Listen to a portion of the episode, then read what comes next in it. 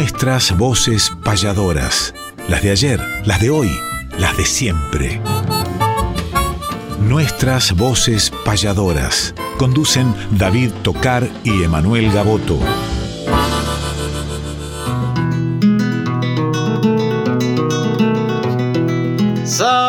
Matutinal, hay una cita obligada al ritmo de una payada de un arte tradicional, folclórica y nacional, nos da las huellas sonoras para que por estas horas, donde el encuentro nos llama, disfrutemos del programa nuestras voces payadoras.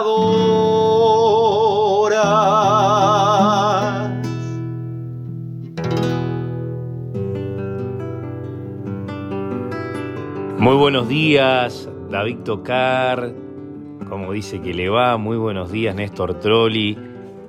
Querida audiencia que realmente el sábado próximo pasado nos ha desbordado la enorme cantidad de mensajes que hemos recibido y que nosotros tratamos de contestar a todos los que podemos y también tratamos de difundir las décimas que nos mandan, los audios, los pedidos. A veces, por supuesto, que se hace complicado porque gratamente son muchos. Y estos 60 minutos entre las 8 de la mañana y las 9 realmente se nos pasan muy, pero muy rápido. Y más cuando uno ama tanto este arte del payador que lo disfruta desde, en este caso, la primera sección a la última. Y hemos traído desde las que nos acompañan desde la primera temporada nuestra, hace cuatro años atrás, a las que hemos incorporado en este nuevo tiempo. Nuevo tiempo que nos convoca a diferentes caminos porque estamos en este preciso instante en la rural del Prado de Montevideo, en la República Oriental del Uruguay, viviendo la 96 edición de la fiesta criolla del Prado de Montevideo, que acá se le dice también Semana de Turismo, Semana Criolla, es feriado durante toda la semana, y una multitud de gente ya a partir del domingo anterior está visitando las callecitas del Prado y más precisamente en lo que tiene que ver con nosotros, el escenario Carlos Molina, donde hay 10 payadas por noche, aparte de muchas otras actividades simultáneas que hay, tanto de, de destreza criolla como de feria artesanal y comercial, como también por supuesto de artistas de diferentes partes del Uruguay y del mundo que vienen a hacer el epicentro aquí a Montevideo. Y ya también próximo a nuestro regreso, que incluso el sábado que viene tenemos el gran encuentro de pasadores en Coronel Bransen, un elenco hermoso con entrada libre y gratuita dentro de la fiesta de los carruajes. Y, además de eso, bueno, ya el viernes que viene también en Lusuriaga acompañando a Griselda Dominelli. También el 23 tenemos una fecha muy especial, nada menos que en la Casa de los E6, a las noches payadoras regresan a San Telmo, un lugar tan emblemático y muchas cosas más para vivir en este abril. Pero lo que tenemos para vivir ahora es la payada nuestra de cada eh, sábado y el saludo, por supuesto, de mi querido compañero David Tocar. Muy buenos días, Emanuel querido, buenos días, Néstor Trolli, buenos días a todo el equipo técnico y a tantos y tantos oyentes que están sintonizando esta querida Radio Nacional Folclórica FM 98.7, precisamente en este horario de 8 a 9, este sábado 8 de abril, estos 60 minutos que nos reúnen con el canto más antiguo, pero el canto más vigente también, que es el canto payadoril en nuestras voces payadoras, donde cantan las voces de ayer, las de hoy y las de siempre. Y aquí estamos, Emanuel, compartiendo una semana inolvidable en el Prado Montevideo, distintas presentaciones, en el escenario Carlos Molina, reencuentro con tantos payadores. Atención a los oyentes porque llevamos mucho material para compartir con ustedes en los programas venideros. Vamos a compartir palabras de diferentes protagonistas del arte, algunos registros que han sido tomados en vivo también, algunas payadas que sucedieron por aquí y mucho más. Pero tenemos que hacer la apertura y de payadas hablando y de payadores emblemáticos hablando, vamos a traer también dentro de la clásica sección efemérides del arte algún repaso de diferentes fechas importantes, pero justamente en este comienzo de abril se juntan dos de dos grandes referentes del arte un payador argentino y un payador oriental. El argentino, nada más y nada menos que Roberto Airala, que falleció un 3 de abril de 1997, partió con rumbo a la eternidad y hace poquitos días recordamos el nombre de este emblemático payador argentino Roberto Airala. Y un 5 de abril, pero de 1940, nació Walter Mosegui en Las Piedras, Canelones, República Oriental del Uruguay. Y estas dos fechas y estos dos nombres emblemáticos del arte los vamos a unir en una payada que quedó como registro de aquella maravillosa celebración del Día Nacional del Payador en el Teatro Alvear que llevaban adelante José Curbelo y Víctor Di Santo. Sucedió este encuentro, esta maravilla, esta perlita, una payada entre Roberto Ailala y Walter Mosegui.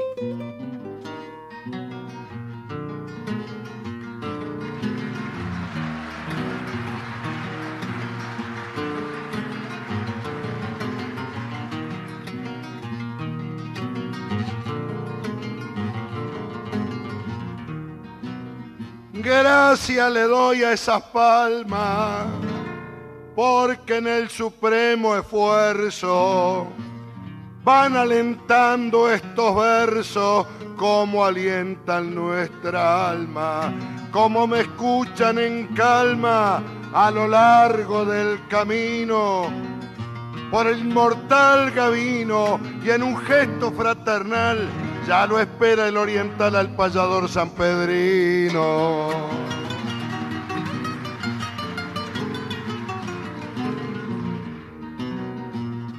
Si la guitarra apuntala al canto del payador, al público con amor, hoy le voy a abrir la sala, saben de que soy Airala y es un gusto estar aquí. Y puedo decir así, Santos Vega en un ombú, por su y por su y el alma de haber fleurí.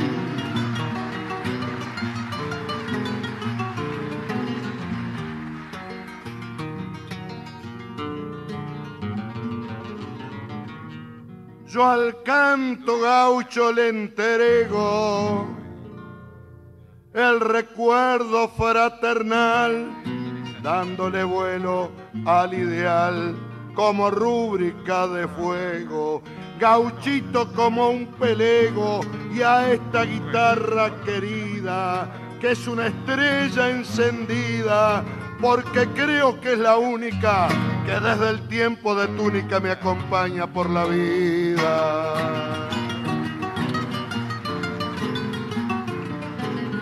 Más de este suelo español, por nuestras nativas leyes, la ciudad de los virreyes la cruzó mirando el sol por eso en el arrebol le voy poniendo conciencia. La guitarra es una herencia de que pone los primores. Anduvo entre pasadores cantando a la independencia.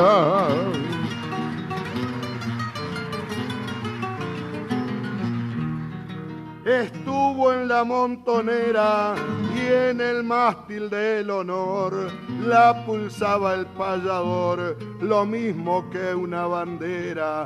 Por eso cantar quisiera con cariño fraternal y en un gesto decimal a lo largo del camino, canto que uniera argentino igual que al gaucho oriental.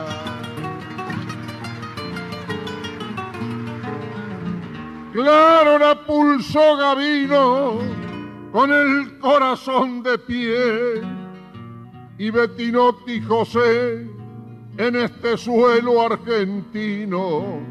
Esta guitarra de pino que aquí les vengo a pulsar, con ella les voy a cantar y sé que al alma le llega el canto de Santos Vegas y la emoción popular.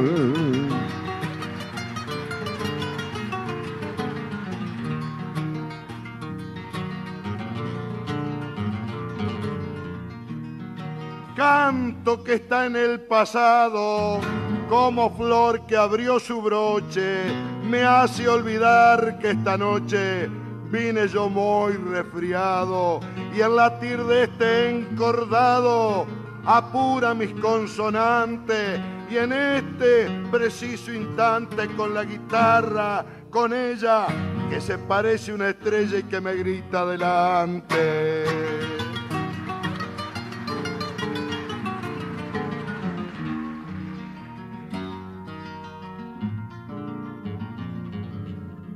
Con la guitarra y el canto armé un rancho allá en San Pedro, con la firmeza del cedro, con el amor y el encanto.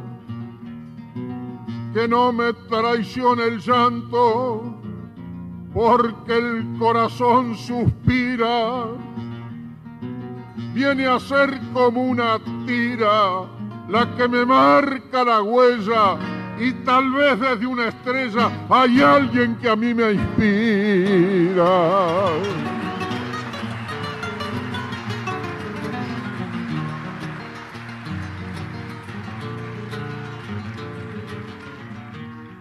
En eso tiene razón que su guitarra y el canto, que pudo más que ese llanto que vive en su corazón, y lo sabe esta reunión de la guitarra al latido, de eso yo estoy convencido, ya que canta en este suelo, desde una estrella en el cielo, está prestando un latido.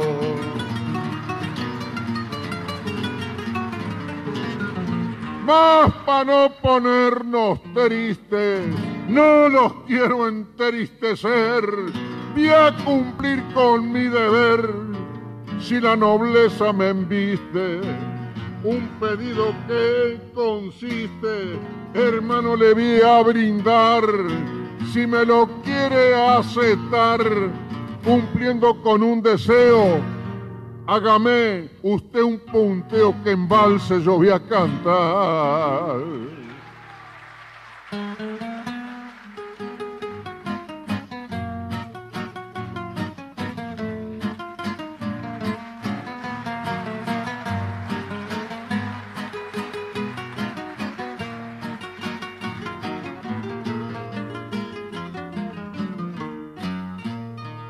Qué lindo que le ha salido al compás de la bordona. Toda el alma se emociona y aquí me quiero brindar. Por eso, sinceramente, en forma sencilla e ingrata, es como una serenata que yo les quisiera dar. Y también mi buen Mosegui, hoy le digo con el alma que el pueblo tiene una palma que se debe sostener por Bettinotti el torobero, el que le cantó a las madres y un punteo con el recuadre, ahora le voy a ofrecer.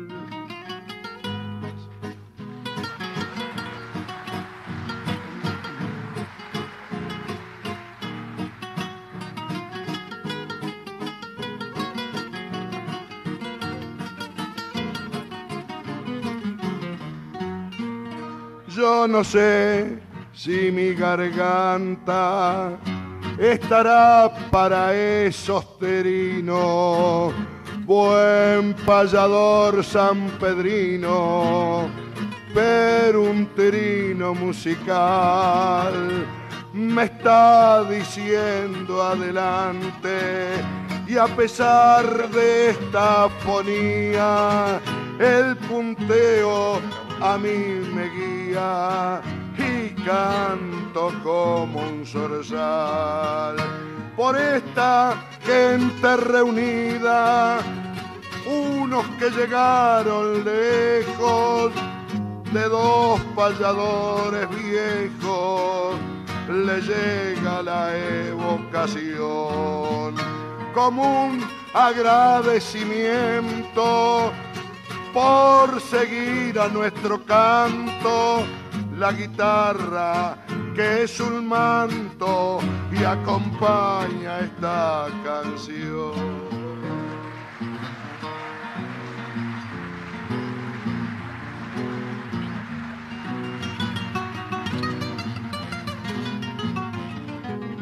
Volvemos a la milonga del pasador que es la novia, es la que nunca se agobia y en el alma se prolonga.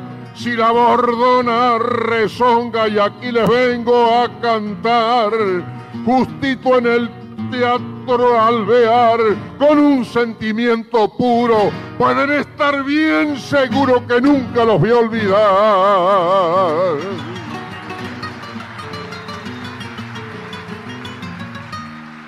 Volvemos a la milonga, pero se acercó Marcelo que como cortar el vuelo porque esto ya se prolonga y es justo que me disponga a dar la terminación.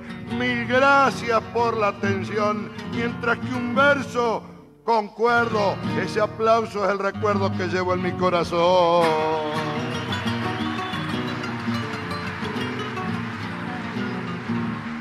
Vamos al punto final ya cumplimos el destino.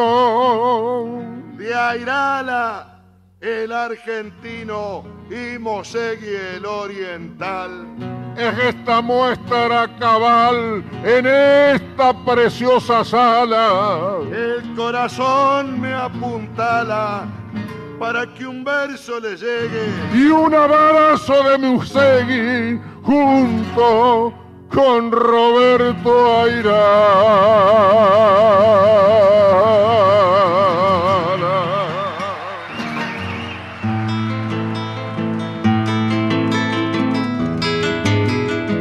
Para saber de una obra, dónde nació y cuándo fue, que el autor nos cante y cuente en qué se inspiró y por qué.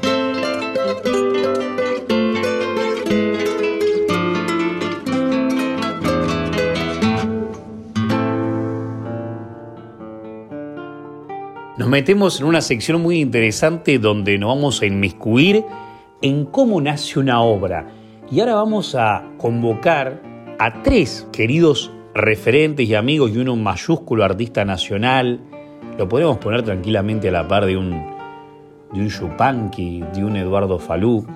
Estoy hablando de Carlos Di Fulvio. Nos vamos a involucrar en Doña Maclovia, cómo nació. Yo les voy a contar cómo él me cuenta a mí cómo nació esta obra por supuesto que la vamos a escuchar, pero en el medio también vamos a convocar a Lázaro Moreno, el payador santiagueño que nació en Herrera y que causalmente también tiene una obra donde lo menciona a Difulvio y donde también menciona, por supuesto, a Doña Maclovio, una personalidad del pueblo que en la puerta justamente esta población de Santiago del Estero que hemos estado con, con David y ahora si Dios quiere volveremos en agosto para el cumple canto de Lázaro Moreno, también hay una especie de monumento y la letra de Doña Maclovia de Carlos Di Fulvio. Como si eso fuera poco, tenemos a Horacio Otero, el postero payador, que nos va a contar cómo nace el poncho de Di Santo. Siempre uno, cuando tiene el honor de heredar algo de otro payador, lo lleva con el doble de responsabilidad, tanto al objeto que heredó, más algo tan simbólico como una pilcha o una guitarra, como al arte mismo así como la guitarra de Di Santo fue a parar a las manos de Socodato, como Juan Lalani, quien les habla, tiene una guitarra de Crubelier, como Marta Swin tiene una guitarra de Álvaro Casquero, bueno, y así muchos, por supuesto José Curbero la guitarra de Airala, muchos que han ido dejando cosas o familiares hace poco a nuestras manos y a las manos de nuestra madre, Susana Repeto, han recaído las grabaciones, por ejemplo, de la familia Velázquez, de la partida de la hermana de Susana Velázquez, por decir alguna de las tantas cuestiones que tienen que ver con herencias, como las que ha heredado David, como las que ha heredado Luis, Cristian, que hace poco también le llevó a sus manos Cristian Méndez las cosas de Walter Mosey. Esto lo contamos porque es lindo que el público sepa que también hay un traslado de sentimientos que son más valiosos que los propios objetos en sí, de generación en generación del arte de la payada. Un Pierres, por ejemplo, la que estamos aquí en la República Oriental del Uruguay, tenía muchas de las guitarras de payadores que lo antecedieron y que lamentablemente partieron. no sé, la guitarra del Indio Vares hoy la pulsa su nieto, Luciano Vares, por ejemplo, y que esa guitarra aparte tiene la connotación, esa Jacopi, que se la regaló un presidente de la nación, nada menos. Vamos a preguntarle primero, Horacio, cómo nace el poncho de Di Santo. Adelante, puestero payador. El gusto grande de estar por Radio Nacional agradeciéndole a los colegas payadores, David Tocari y Emanuel Gaboto. Bueno, mm, me preguntan sobre el tema El poncho de Santo. Yo lo escribí porque sentía un afecto especial por, por Víctor Di Santo este buen payador argentino, muy defensor de nuestra historia, de nuestros principios del canto del payador. Este, tal es así que están los libros de él y este, sobre Gabino de Seiza, este, el primer payador que llevó como profesional y que este, impuso la milonga que tanto usamos nosotros. Este, bueno, ese afecto hizo que mm, cuando partió de la vida, Víctor Di Santo, teníamos una amistad muy linda con, su esposa, con su familia, y bueno, en una oportunidad, en un encuentro, eh, Marta, la señora de don Víctor Di Santo, eh, me obsequió uno de los ponchos que había sido de Víctor Di Santo, y bueno, eso tocó profundamente mis sentimientos y escribí y bueno, y hoy les canto estas décimas en honor al gran parador Víctor Di Santo. Muchas gracias por este momento, un abrazo y hasta cualquier momento. Gracias.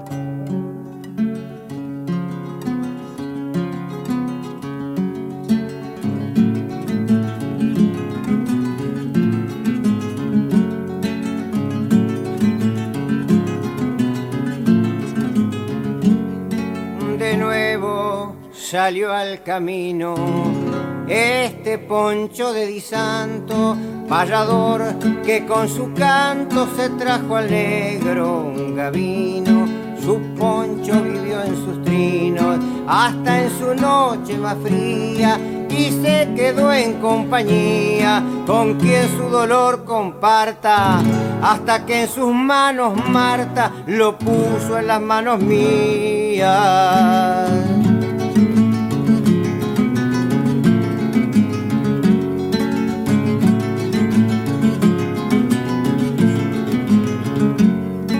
Así lo ha querido ella.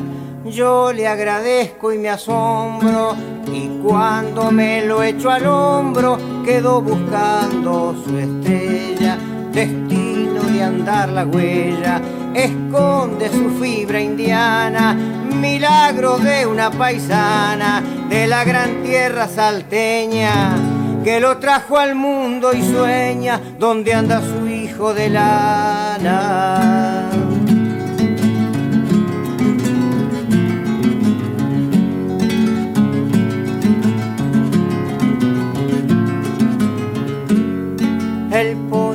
Mi aparcero, tanta emoción me provoca que cuando me abre la boca debo sacarme el sombrero hasta su abrazo sincero. Cuando me lo pongo siento y me llega el pensamiento desde el recuerdo cantando. Cuando en los flecos llorando se gasta la tarde el viento.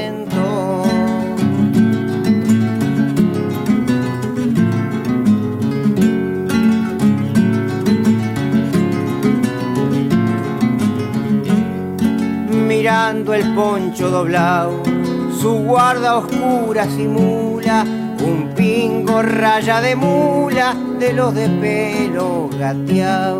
En mi tropilla entablao, habrás de seguir conmigo. Y como fuiste testigo de lo que la historia narra, andarás con la guitarra que me entregara el amigo. Y cuando subamos juntos arriba del escenario, no preguntaré el contrario, ni el rumbo del contrapunto.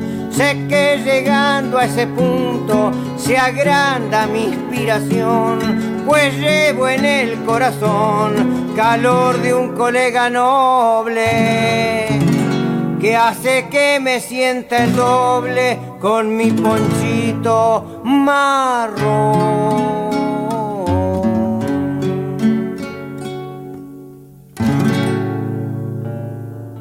Y ahora vamos a consultarle a Carlos Di Fulvio, que nos va a responder en, en texto y yo lo voy a leer.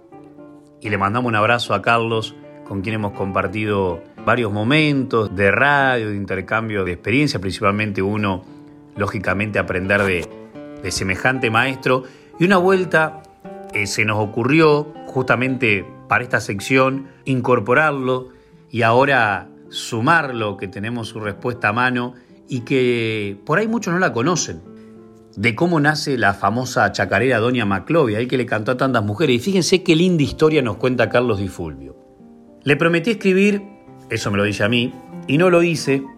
Disculpe la tardanza, querido payador Gaboto, es que este asunto de la tecnología no es un poco lo suyo. Vamos concretamente, aparte de otras palabritas que nos llegan gracias a Carlos, Dice, yo llegué a conocer a Maclovia por encargue del doctor León Benarós. Cuando allá por el 64 trabajábamos en la obra que luego grabara Jorge Cafrune, Vida y muerte de un caudillo, el Chacho Peñalosa. En un recreo que nos dimos para tomar un café, mientras Benarós echaba mano a uno de los bolsillos de la chaqueta, sacando un papel doblado en cuatro y acompañado de estas palabras. Oiga, Carlos, usted que es amigo de cantar a las viejas, por Doña Dominga, la de Campo Afuera, leas estos versos. Tal vez los imagine luego usted en el armado de una chacarera. Guardé el papel doblado en cuatro para leerlo en otro momento, cosa de no distraer la mente en otra cosa más que la figura del caudillo. Pasaron unos días y me olvidé, al igual que ahora lo hice con usted, pero no hay mal que por bien no venga, nos dice Carlos Di Fulvio. Una vez pasado el tiempo, cuando los leí en tranquilidad, Despreocupado ya por la figura del chacho, a la par de sus decires apareció eso que hoy se conoce como chacarera. Cuando la pudo escuchar, León Benarós me dijo, ¿Usted también conoció a Maclovia? No, doctor, ni siquiera de nombre, pero le imaginé tal como era mi abuela Rosaura, la que cebaba los mates tirando yerba al fueguito. Lindo nombre, y así quedó plasmado en música y poesía una de las razones que tiene la vida. Si bien la vida es un regalo, una vez que se toma conciencia de que uno es un ser, hay que honrar ese regalo con trabajo, que es la única forma y manera de poder honrar la vida. Según Benarós, la conoció en el andén del ferrocarril que iba de Buenos Aires a Santiago, en ocasión de uno de sus tantos viajes, cebando mates por cinco. Al decir de ella, mientras el convoy del tren nacional alto en Herrera para proveerse de agua. Léaselo a su audiencia, estimado Gaboto, y un favor le pido, acérqueles mi saludo. Un abrazo. Abrazo enorme, Carlos, gran maestro de todos los tiempos, figura indiscutida de nuestro cancionero popular, folclórico, argentino, latinoamericano y universal. Lo sumo al pasador de Herrera, Lázaro Moreno, para que nos cuente algo referente a esto y luego escuchamos ya la famosa Doña Maclovia. Yo hace mucho tiempo y hecho cuando dejaba de pasar el tren para un chamamé ha quedado así nomás que dice Estación Herrera, pueblito de mi alma. Por varios países tu nombre viajó. Te vistió el salitre con traje de novia y Carlos de Fulvio con Doña Maclovia en todos los pueblos tu historia contó. Yo anduve mil noches tus calles de tierra, tomándome un vino, campeando un amor y en la madrugada una luna llena me trajo recuerdos del viejo poeta que quiso tinquearla por cantarte a vos. Pero aquella tarde corrió la noticia que el tren no vendría a tu vieja estación. En el rostro triste de mis rosqueteras se cubrió de bronca la misma impotencia y un grave silencio tus calles pobló. Pueblito de Herrera, pedazo de mi alma, si un día no vuelvo, te pido perdón. Y si muero lejos, que mi paisanada entierren mis restos en tu tierra amada, con bombo, guitarra, vino y bandoneón.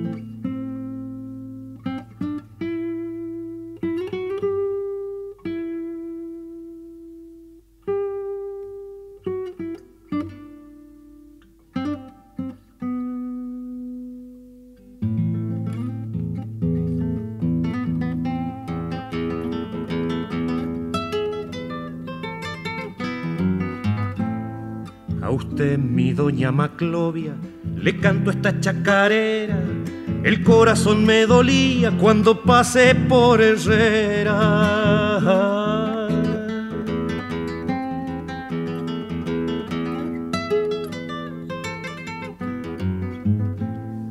Cuando pasé por Herrera, esa madrugada fría, de ver tanto pobrerío, el corazón me dolía.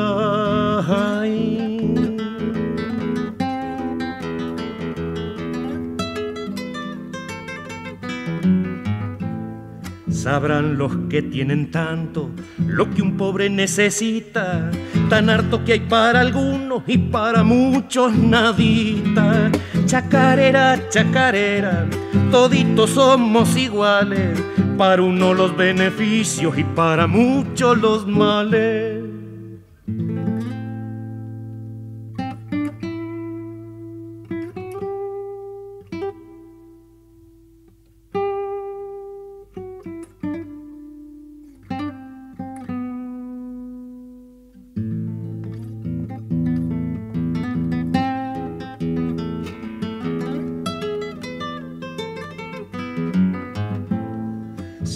¿Se acuerda doña Maclovia cuando pasé por Herrera? Un fueguito así usted en la claridad primera.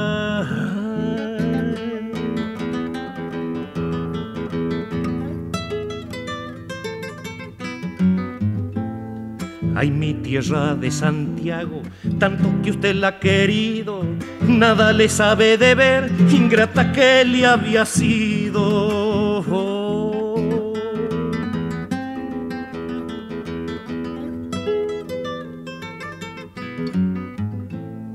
Nadita le debe usted.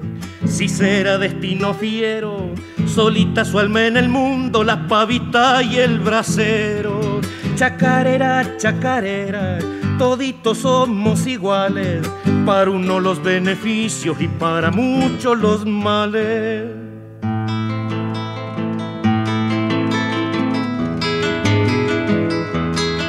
Hay que conocer la historia de aquel que ha sido baluarte es calendario de vida, efemérides del arte.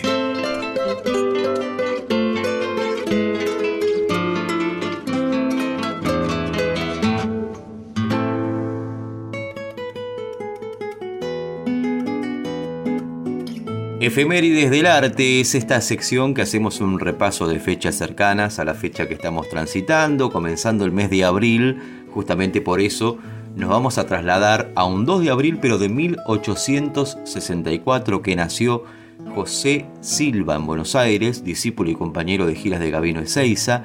Un mismo día, un 2 de abril, pero de 1916, nació Raúl Montañés, que falleció un 13 de noviembre de 1998, autor de grandes poemas que fueron grabados por varios intérpretes e incluso hoy vamos a compartir la voz de este gran poeta en que en lo particular me encantan las obras de este genial Raúl Montañés que vive en el corazón de la familia del arte.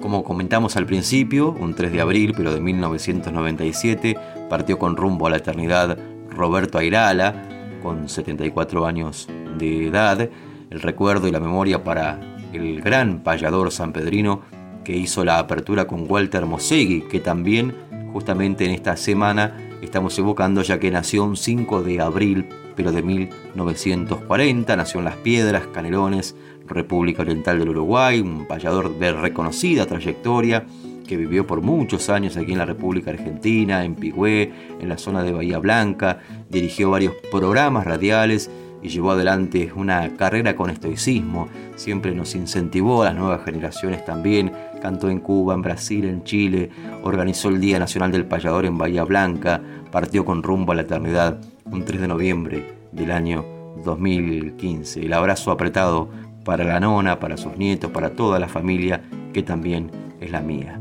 Un 4 de abril de 1984 nació Juan Fernando el Paisita, trovador colombiano, un 5 de abril, pero de 1989, Richard Coitiño, payador oriental, le mandamos un fraternal abrazo también.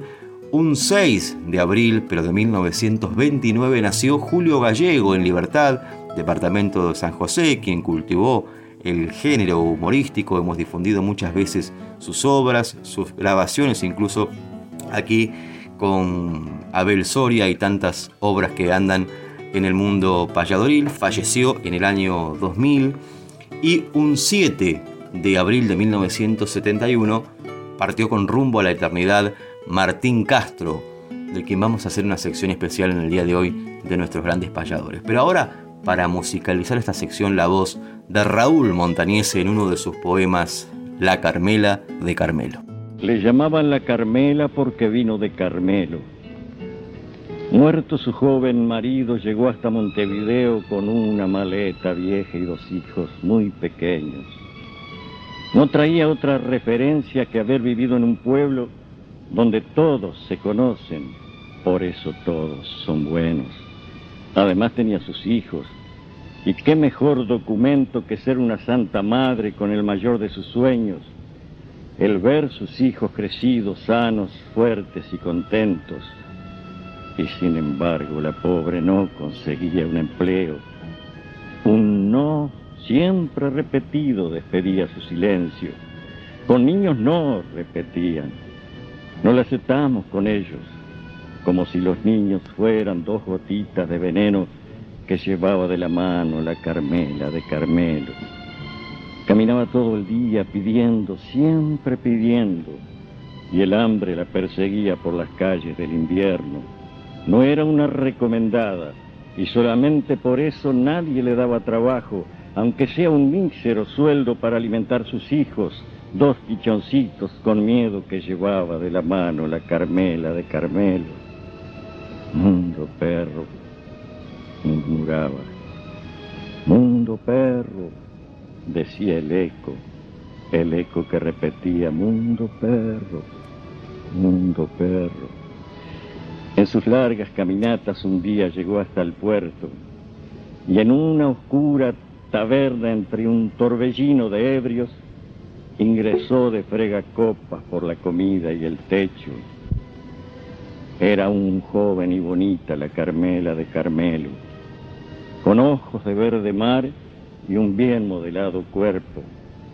Por esa vulgar razón el patrón de aquel comercio le ofrecía una buena paga, es decir, mucho dinero por emborrachar clientes para desplumarlos luego.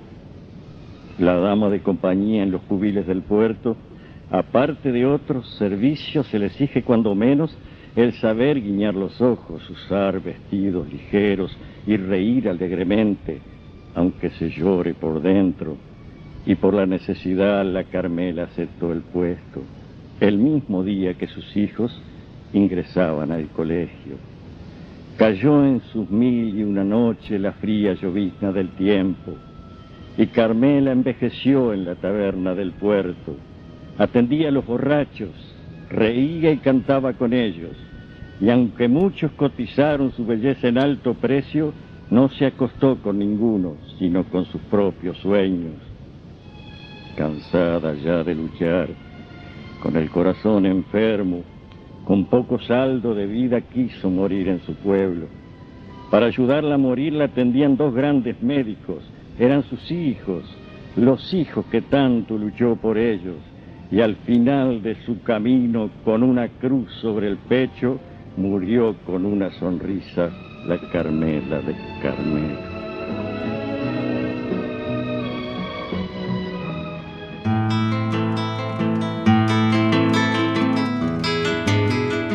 Hagamos un ejercicio de alumnos y profesores, un ejemplo y un deber, el taller de payadores.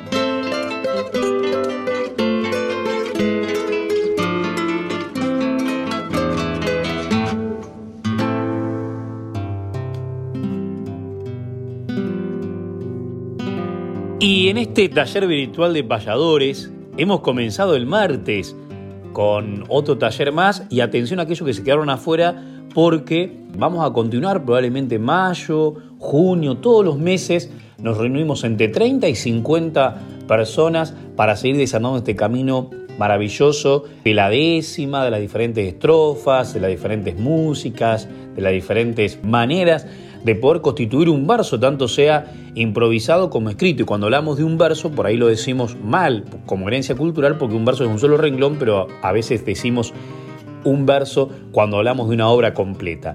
Y en esta oportunidad nos encantaría incorporar dentro de las posibilidades tanto de improvisación es un poco más difícil, que juntarse con otra persona o lo tiene que hacer uno, personificando dos cuestiones, dos situaciones, dos objetos, dos personalidades. Nos encantaría sumar a esta mesa de nuestras voces payadoras en este taller virtual, en esta hermosa sección, al diálogo. Hay bastantes obras que dentro de ellas están insertas conversaciones en las cuales hasta se le puede dar vida a algo que supuestamente no lo tiene, pero que uno metafóricamente le puede dar habla, vocablo, palabra, opinión, fundamento. Y es así como vamos a poner un ejemplo que, a ver, ya que estoy acá cerca de la guitarra, estos días cantando todos los días, va, la guitarra es la prolongación prácticamente de nuestros brazos. Voy a tratar de hacerlo en cifra milonga. Esto es, aparte esta hora de la mañana, es difícil de cantar pero vamos a tratar de, más que nada, respetar la letra de Walter Aguiar, que hace hablar un ombú con una tapera. Fíjense ustedes qué maravilla, un ombú con una tapera. Y luego de interpretar esta obra de Walter Aguiar, donde dialogan en un una tapera, e invitando a ustedes a ver cómo pueden en décima o en otra estrofa hacer dialogar a dos objetos, o por qué no a dos personas, que también hay muchas obras de diálogos de ese tipo, el patrón con el peón, por ejemplo, que son dos seres humanos, pero también rescatar uno de los ejemplos más lindos que tenemos en el ambiente tradicionalista cultural y cantado por un ícono que a veces por diferentes cuestiones no hemos difundido tanto, pero que sabe que lo respetamos, lo, amamos.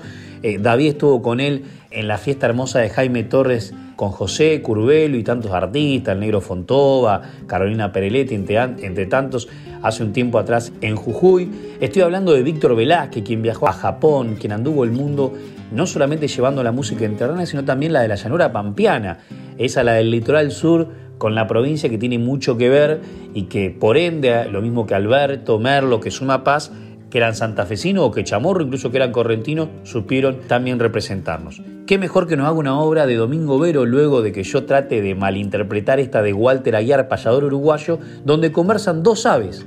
Y ustedes para la próxima nos mandan o al teléfono de oyente o a nuestros teléfonos particulares o a nuestras redes alguna obra en la cual conversen también los protagonistas de ella.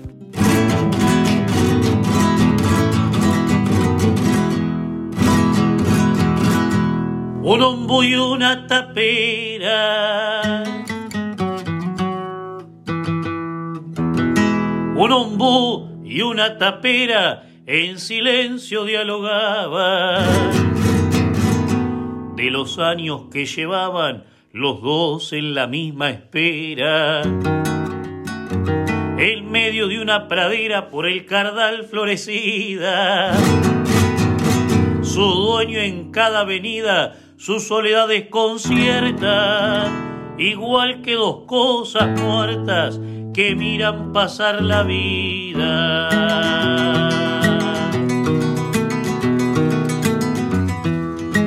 Dice el ombú, ¿de qué vale estar solo en el contorno si ya no soy un adorno de las viviendas rurales? Porque aguantar vendavales que mi ramaje horroriza, ¿por qué soportar la brisa o los solazos de enero si ya solo viejo y fiero ni mi sombra se precisa?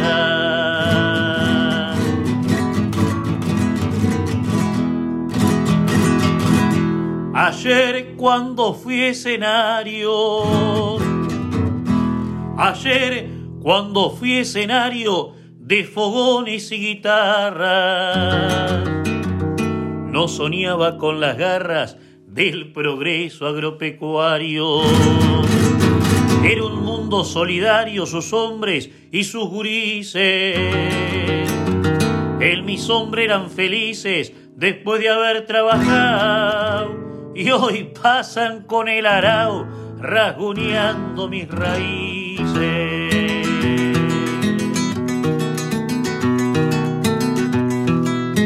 Yo contesto la tapera conozco desde el inicio el enorme sacrificio de una mujer en espera, los rezos de la partera que corriendo había venido y el instante sostenido que si puedes o no puedes, traspasando mis paredes, llantos de un recién nacido.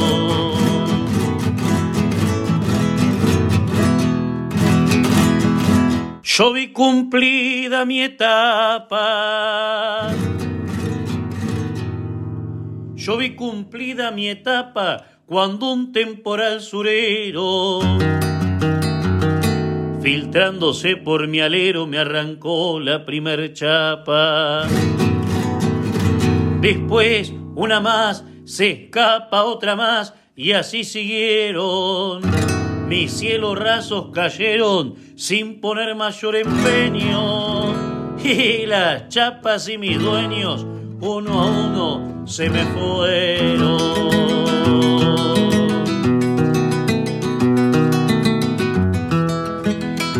Qué lugar de mi tierra no hay un ombú solitario como un mudo visionario que habla de paz y de guerra? O una tapera que encierra su alto historial de renombre, que hoy, aunque no se les nombre, siguen vigentes sus vidas, como dos joyas perdidas por el corazón del hombre. Nuestras voces payadoras. Cuarta temporada. Conducen David Tocar y Emanuel Gaboto.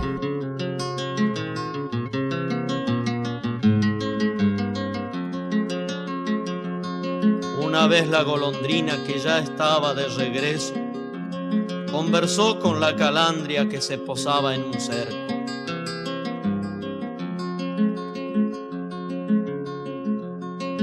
Siempre al irme en el otoño, en este lugar te dejo. Y al volver en primavera, aquí mesmito te encuentro. Vos naciste en esa horqueta y se te ha pasado el tiempo, volando entre los corrales y el palo del esquinero. En esa horqueta naciste y allí nacerán tus nietos y te morirás de vieja sin conocer pago ajeno. Yo en cambio conozco al mundo con mil horizontes bellos. Pa' mí el agosto es verano, como es verano el enero. Cayó aquí la golondrina y aprovechando el suspenso, se desató la calandria razonando en un gorjeo. Es verdad que de morirme sin conocer pago ajeno, pero sin embargo es fama que no acepto el cautiverio. A mí me tienen envidia los orzales y el jilguero, porque invento melodías y ellos repiten mi acento. Yo he visto temblar el rancho azotado por el pampero y puedo hablar de las penas del gaucho que vive adentro. Lo que no aprendí en la huella me lo ha enseñado el silencio y vos nunca meditaste por buscar paisajes nuevos. No copiaste ni una nota de los mares ni los vientos. Vas de verano en verano, siempre cantando lo mismo Anda no más golondrina, que tu suerte no en video, que aunque conoces el mundo, no conoces el invierno. Yo no sé cuál de las aves habló con más fundamento. Yo no sé cuál de las aves habló con más fundamento, pero qué lindo sería ser las dos a un mismo tiempo pero qué lindo sería ser las dos a un mismo tiempo.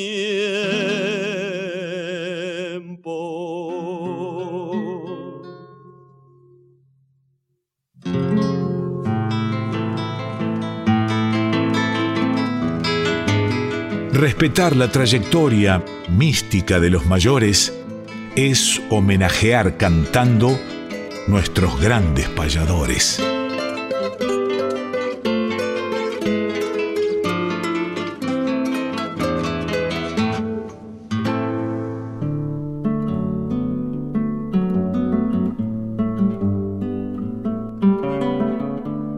Nuestros grandes payadores, y como anunciamos al comienzo, vamos a traer el nombre de nada más y nada menos que Julián Martín Castro, uno de los grandes payadores que el día de ayer conmemoramos, recordamos su nombre también, ya que partió con rumbo a la eternidad un 7 de abril de 1971. Nació en Merlon, provincia de Buenos Aires, un 16 de febrero de 1882 y partió con rumbo a la eternidad en Ciudadela, provincia de Buenos Aires también, como decía, un 7 de abril de 1971.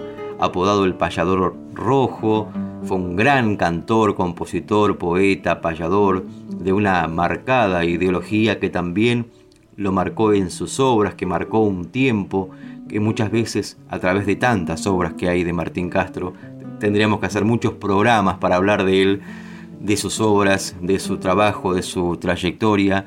Hay muchas muy reconocidas que en la actualidad incluso se siguen cantando en diferentes fogones y publicó una veintena de libros. Sus poemas más célebres son Guitarra Roja, El huérfano, La duda, Juancho el desertor, muchos interpretados por diversos cantantes de renombre. Y de sus composiciones, alguna vez explicó don Martín, en mis versos nunca me he preocupado por la forma, que quedaran bien y que fueran bonitos. Lo que siempre he cuidado, y a veces a expensas de la forma, fue la idea. Mis versos eran ideas, y así como tales, yo las cantaba acompañado de mi guitarra. La primera idea es la rebeldía, lucha por la justa causa de ponerle voz al drama de los oprimidos y desposeídos, adhiere al anarquismo, movimiento en boga en las décadas iniciales del siglo XX, y dice el payador sobre su filiación política, he estado en el anarquismo, entendí que el anarquismo, y todavía lo entiendo hoy, es exacto, es como el cristianismo, pura bondad. Uno de los grandes referentes, como les decía que tendríamos que hacer más de una sección, de muchas secciones para hablar de sus obras, de su trayectoria, pero vamos a compartir con ustedes una perlita que tenemos de un disco doble de muchos años, pero que se escucha muy muy bien este registro que por supuesto ha sido digitalizado. Nada más y nada menos que Martín Castro, su propia voz, nos canta su obra muy reconocida titulada El Huérfano. Adelante, don Martín. En una noche de sal, lluviosa, oscura, fría, de huracanado viento, que sorprendí en verdad, en horas avanzadas para mi hogar volvía, encontré a un pobre niño que en un portal dormía en esa noche triste de regia tempestad. Lo recordé y entonces aquel muy sorprendido trataba de alejarse, pero yo lo llamé. Le pregunté la causa que allí lo había traído, entonces me repuso, aún todo confundido, me ha agarrado la noche donde me ha hallado usted. ¿Quién eres? ¿Dónde vive? Dime, ¿te has extraviado? En una noche de estas, que no puede haber peor, entonces me repuso, soy un desamparado. En fin, yo soy un paria que ni nombre me han dado, y el mundo me conoce por huérfano señor.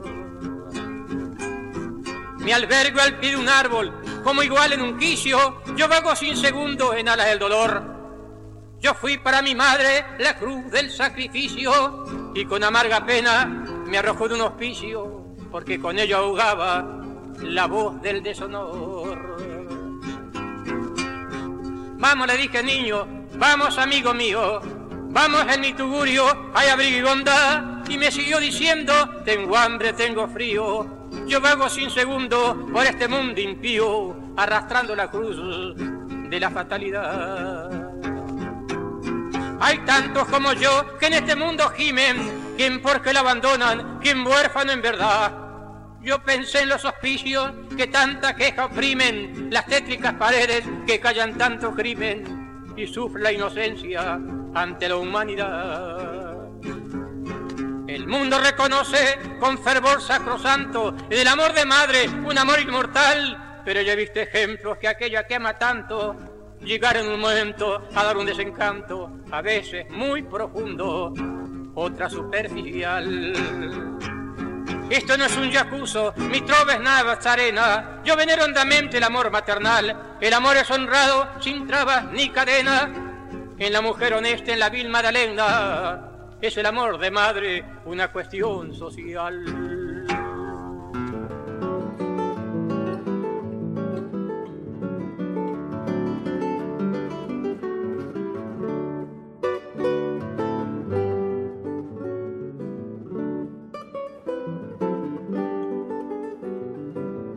Y nos marchamos, se acercan las nueve horas de esta mañana tan especial. Ya viene el Chango Espacio con Enramada. Le mandamos un abrazo al amigo Pedernera, que siempre nos antecede con su maravillosa música cuyana, tantos amigos que tenemos por allí. Pero ahora, ¿cómo nos despedimos? ¿Y por qué no me hace un resumen periodístico, lírico, poético, musical de lo que estamos viviendo aquí en el Prado de Montevideo. Y la próxima lo vamos a tener que traer a Néstor Trolli, porque realmente aquel que gusta del arte del payador tiene que conocer el Prado. Un abrazo para todos y gracias por estar con nosotros cada sábado en nuestras voces payadoras. La magia que tiene el Prado es tan fuerte que uno siente que una parte del presente se abraza con el pasado.